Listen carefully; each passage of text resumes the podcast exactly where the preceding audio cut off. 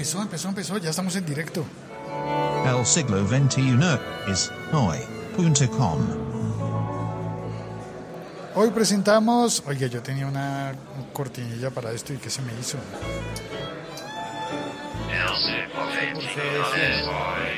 Hoy presentamos 100 años de soledad con Netflix.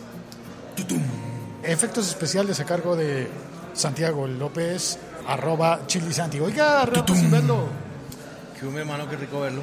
Eh, estamos en un Juan Valdés, en la zona más turística de Bogotá. No porque sea la más bonita necesariamente, sino porque es la que está más llena de turistas en Bogotá. Y vamos No, a y hablar- digamos la verdad, porque usted me puso a escoger y yo escogí el que más cerca quedaba de mi casa. Nos vemos en un Juan Valdés. ¿En cuál? En, en el de al lado de mi casa. tres opciones y yo escogí el de al lado de mi casa. Pues Y no escogió la del lado de mi casa. bueno, la próxima vez vamos miti miti, vamos tin tin. Oiga, aquí hay como reverberación, ¿no? Se oye, se oye el salón amplio porque estamos en el segundo piso y los demás están en el primero. íngrimo. Íngrimo, dícese de... Está íngrimo. Está solo. Íngrimo es una palabra que aparecería en el libro de 100 años de soledad. Yo creo que no mucho. No, no creo. No crees, Santiago, porque aquí empezamos a hablar del tema. Ah, no, pero espere, espere. Antes de trolearlo, antes de trolearlo, porque no se ha leído los 100 años de soledad. Soy un mal colombiano, ahí lo tengo para empezar en estos días. Tengo una buena versión y todo, heredada de mi papá, y voy a empezar en estos días, pero sí debo confesar que para el... No vine estudiado para el podcast. ¿Se leyó el libro de Santiago? No. Ni siquiera el para Dummies, no, nada. ¿Existe 100 años de soledad para Bueno, Dumis? No sé, no sé. Yo creo que sí. Bueno, tal vez, pero ni ese. Debe haber en algún lado. Bueno, espere, leo lo que tenía preparado para las notas del episodio podcast. Justo en el día en el que se conmemoraba el que habría sido el cumpleaños 92 de Gabriel García Márquez, se anunció oficialmente que Netflix tiene los derechos de la novela 100 años de soledad y prepara una serie inspirada en el universo de Macondo. El lugar mágico en el que transcurre la historia de la que podría ser, podría ser, la novela más importante en lengua hispana después de Don Quijote de la Mancha.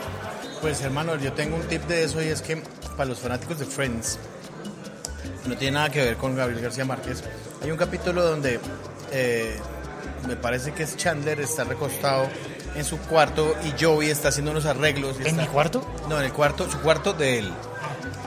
Y Joey, el compañero de él, está haciendo unos arreglos ahí, está haciendo un mueble y está taladrando y está martillando y está haciendo un montón de cosas. Hay una escena, y el que, y el que quiera la busca en YouTube, donde Joey le taladra a Chandler pues, en la otra puerta, le taladra y, le- y la, la- la broca del taladro le pasa por al lado al hombre y casi lo mata y el tipo estaba leyendo. ¿Qué estaba leyendo el tipo? 100 años de soledad. ¿En serio? ¿En Friends Se salió? ve, se ve la, se ve la cara de, si uno acerca se ve la cara de Gabo atrás y se ve el nombre en inglés, se ve el título en inglés. El tipo está leyendo 100 años de soledad. A propósito de la cara. El, el tipo es, el tip es, tiene que ver con el tema, es un, es un tip pop, pero, pero tiene que ver mucho con el tema, para que lo vean. Si Chandler leyó 100 años de soledad, yo me siento todavía más paila. O sea, Porque yo no he podido. hasta Chandler lo leyó. Lo que yo soy mal lector, yo leo información y esas vainas, pero historia no me gusta, pero por, por esto sí, por, por Gabo hay que hacerlo. Y ese es un libro, no sé, que hay que leerlo como colombiano, pienso yo. Pero a propósito de la Pues uno siendo carátula de, colombiano, quiero decir. a propósito de, de la carátula en Friends, venga le muestro el, esto que salió publicado ayer. Esto fue un meme. Está como portada de este episodio podcast, así que si estás oyendo el episodio en una plataforma que permita ver la portada, asómate a ver la portada del episodio. Don Santiago, por favor, tenga el honor de leer lo que dice ahí. Francisco García Márquez, escritor mexicano. No, no, no, no, no. Esta es una publicación Eso le iba a preguntar, ¿de ¿En dónde sale Facebook? esta publicación? ¿De Facebook? hoy ha sido viral porque ayer en el Congreso del Estado de Veracruz, en México, publicaron en su Facebook oficial esta imagen con la cara de Gabriel García Márquez y un letrero que pone Congreso del Estado de Veracruz. Francisco García Márquez, escritor mexicano. dijeron ellos. Al rato lo corrigieron.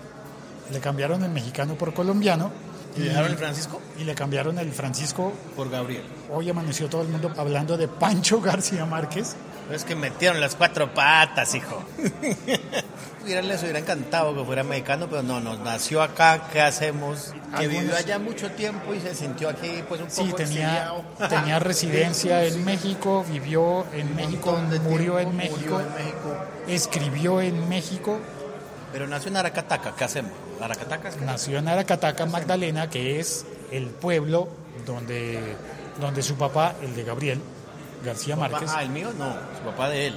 era el telégrafo, por el, el- el telegrafista, perdón, y por eso le dicen el, el hijo del telegrafista, de Aracataca, Magdalena. La mamá de Gabriel es tocaya mía, ¿En serio? se llama Luisa Santiago. No, Búsquelo. mamá de Gabriel García Márquez se llama Luisa Santiago. no se lo puedo creer. Los dos nombres eran masculinos. ¿Sí? Y los feminizaron. Ella ella empezó con esta vaina del incluyente hace mucho tiempo.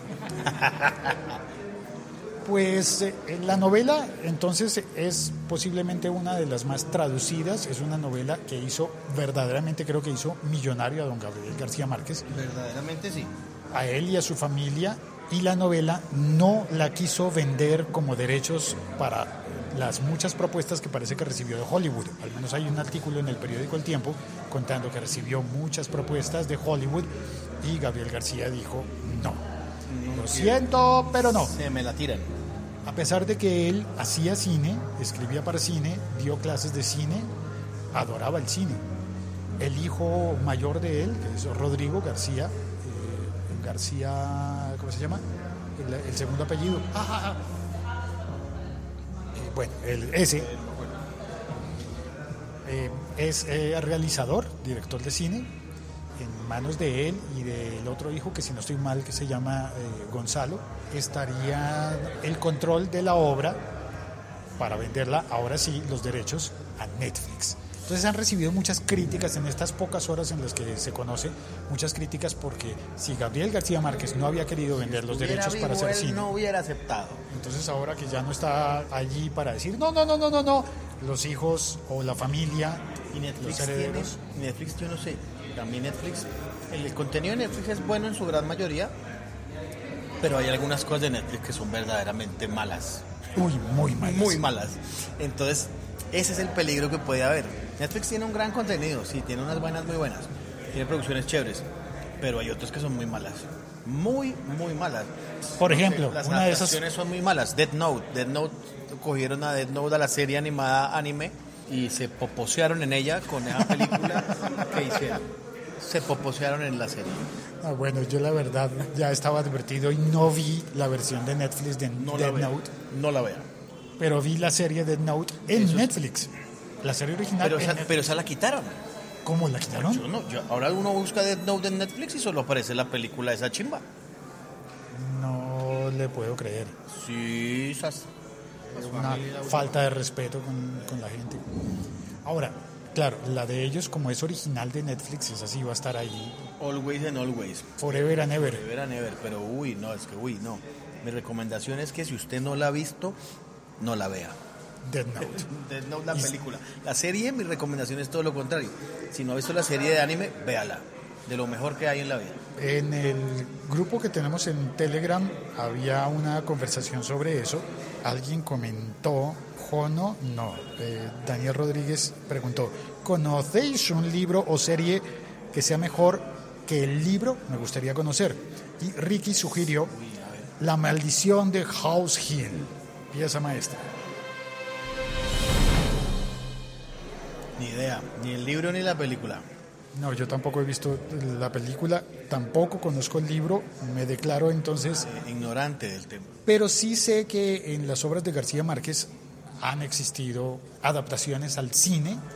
based on the novel by Nobel Prize winning author Gabriel Garcia Marquez. Por ejemplo, de El amor en los tiempos del cólera. Esa le iba a decir, la que tiene, la que tiene soundtrack de Shakira, sí, el amor en los tiempos del cólera. Love in the Time of Cholera. I write this very short note to let you know that I love you. Ese tiene soundtrack de Shakira, si me había olvidado. Tiene soundtrack de Shakira, la canción es muy bonita, una balada bien bonita de la vida. Amore, La otra película eh, famosa fue Crónica de una muerte anunciada. Don Santiago, ¿qué? Nazar. Nazar. Esas han ido a, a cine, pero Lucía Vos es la mamá de. Miguel salía en esa película. ahora tal vez la más famosa, como dice usted, que es 100 años de soledad, va a Netflix a una serie. Leí por ahí en Facebook, escribía un amigo, ojalá el actor no sea brasileño.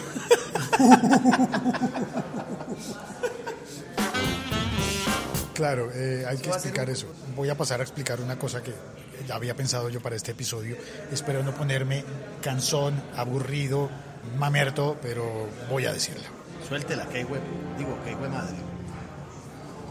A mí me parece que si sale la serie de los 100 años de soledad en Netflix va a ser un alivio como colombiano para viajar por el mundo y que no me estén preguntando más por la Por- puta por serie de narcos y de Pablo Escobar.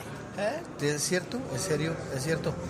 Y yo, y coincidencialmente, cuando yo estuve en Cuba, a mí me hablaban, ay, colombiano, Pablo Escobar. Y yo decía, no, Pablo Escobar no, Gabriel García Márquez, era el ejemplo que yo ponía de una. Oh, No, Pablo no, Gabriel García Márquez. En Cuba también hablaban de... de- Porque tenía, no, pero un, un taxista del, de Cuba nos dijo que, ahí de La Habana nos dijo que en ese momento en que nosotros fuimos, en algún canal o en alguna parte estaban pasando la serie o alguna vaina así o la novela de esa vaina, entonces que todo el mundo estaba pegado a esa vaina. cosas que pasan. La parte muy positiva de que la serie de, de los 100 años de soledad o de Bienvenidos a Macondo no me quedó claro si se va a llamar Bienvenidos a Macondo o se va a llamar 100 años de soledad. de soledad. ¿Le van a poner bienvenidos a Macondo? ¿Por qué? Pues no sé, pero así salía el, el video cortito que puso Netflix en sus redes sociales. Ojalá sea solamente como, como teaser, pero que nos bienvenidos a Macondo suena como, como chistoso, huevo. Yo sé que Macondo es una palabra muy importante para la para Gabriel García Márquez y toda su literatura, pero pero pues 100 años de soledad es el nombre, ¿no? Qué buena vaina. Bienvenidos a Macondo. ¿No le gusta entonces? Pues es como si pusieran a esta las aventuras de Santiago Nazar. Las desventuras, Las- bueno, sí, las desventuras. Qué cagada con Santiago Nazar. No, vaina así. literalmente. en algún momento de la película Qué vaina. Pero una de las cosas que se dijo a favor de la serie, que dijo no, no, Rodrigo García, es que ya no se trata de cine, ahora se trata de serie. Sí, tienen más al- para contar, no pueden, no, no cortan el libro y lo, no se lo peluquean de esa manera como muchos libros que hacen una película y todo el mundo dice lo que hablaba este man. El libro siempre va a ser mejor porque es más completo, güey. Básicamente el libro es mejor que la película porque es más completo. Y una vez un director también dijo, ay, pero ¿por qué? No me acuerdo de qué película. Y dio una respuesta muy buena, que por qué la película la cortan tanto, que no sé qué. Y el director dijo, pues porque si hacemos una película como el libro, la película nos queda de ocho horas, Fácilmente. fácilmente. O sea, podría decir entonces uno, ah, no, Entonces, un audiolibro. Ahí es, más, ahí es más chévere hacer una serie con la que usted puede repartir mejor la vaina. Cuando salió la vaina de Dead Note en Netflix, yo pensé que iban a hacer una serie y ahí pueden repartir mejor la vaina. Pero meter 37 capítulos, que es lo que dura esa vaina, son como de media hora. En, un, en una hora y media de película tienen huevo. Pues que eso queda mal. En la serie pueden desmenuzar el libro tal vez mejor y puede que quede chévere. De los 100 años de soledad, que ojalá no se va a llamar Bienvenidos a Macondo. Bueno, además de que pueden disponer de muchas más horas para contar la historia, también pues los efectos digitales, el CGI, ya permite hacer un montón de cosas de realismo mágico que antes no se podían hacer. Entonces, Remedios, La Bella, se- ay no, perdón, le acabo de hacer un spoiler. No, todo bien, fresco. Bueno, hay una Remedios que se va para el cielo.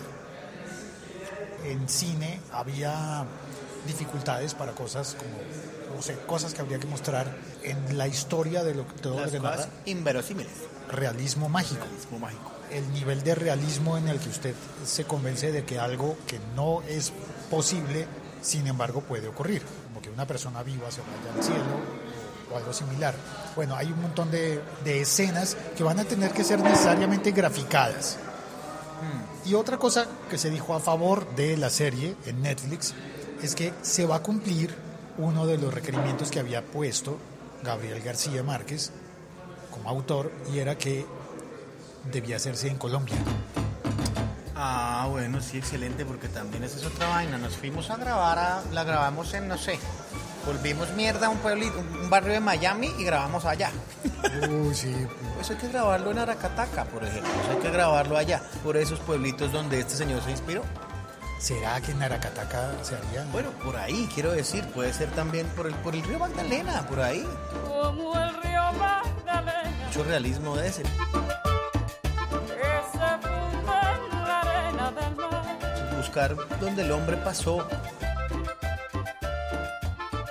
A propósito del barrio en el que estamos, en la Candelaria, en Bogotá, le cuento que cuando tuve la- la- el chance de entrevistar a Giovanotti, el tipo me contó que tomándose un año sabático como superestrella de la música en Italia, vino a Colombia, se quedó en la Candelaria, en un hostal, un montón de... Nadie sabía quién era. Nadie sabía quién era, pasaba tranquilo. Y para él los 100 años de soledad eran muy importantes, el libro, y vino a hacer el recorrido de 100 años de soledad y a buscar la huella de Gabriel García Márquez. Y entonces el tipo se fue hasta Aracataca, a conocer Aracataca. Oh, Giovanotti. Y como él debe haber muchos turistas de los que vemos pasar por aquí en chanclas, en el frío de Bogotá, y uno dice, ¿Quién sabe "Uh, quiénes son? Como Iggy Pop. como Iggy Pop, sí. Iggy Pop vive en la Candelaria un montón de años y vivía tranquilo. Nadie sabe. Eso es una leyenda urbana que, se, que parece que sí es verdad. Hoy lo contó. Por ahí en un artículo salió o la novia o alguna amiga del man en ese tiempo aquí, que era colombiana. El tipo vivió como cuatro o cinco años aquí en la Candelaria. güey. Sí, estuvo viviendo y vuelve a visitarla. Y se queda en la Candelaria. Y se queda en la Candelaria sin problema. Bueno, cuando yo estaba chiquito era Manu Chao, que uno podía ir a la Candelaria y encontrarse con Manu Chao. Ah, eso sí pasaba. Todavía dicen que cuando, Cuando- viene... Sí, se queda en la Candelaria. Cuando vino a grabar el video de Señor Matanza, se quedó en la Candelaria De hecho, estaba viviendo en la Candelaria en esa en época. esa época. Bueno, pues ahí está la historia de, de los 100 años de soledad en Netflix. Tum, tum. ¿Será buena? Ah, es que ya entendí, el Tutum es el de Netflix. Claro, güey. Ah, bueno, entonces hágale pegado al micrófono para que suene. Tum, tum. Ahora sí parece. Eso es todo por hoy. Gracias, Santiago, arroba chilisanti en Twitter. Está como arroba chilisanti en Instagram, como arroba chilisanti. Soy un chico muy viene algún Vamos con toda. Ah, ya encontré la cortinilla que estaba buscando al comienzo. Cierra entonces con eso. Hoy presentamos 100 años de soledad con Netflix. Para cuándo se vendrá eso de 100 años en Netflix, cuando anuncian estreno. Ah, el otro año, yo creo. Tienen que producir primero. Y ahí nos vamos a enterar quién, quién va a ser Aureliano, quién va a ser Aureliano, quién va a ser Aureliano, ¿Y quién va a ser Aureliano? cuántos actores van a conseguir para Aureliano. Chao, cuelgo. Se acerca la fecha de corte en abril, en que tenemos que pagar la cuenta de Spreaker. Si quieres ayudarnos, donando un euro, un dólar o lo que quieras, entra a el siglo 21 es hoy.com y busca el enlace de Patreon o el de PayPal. Desde un dólar en adelante.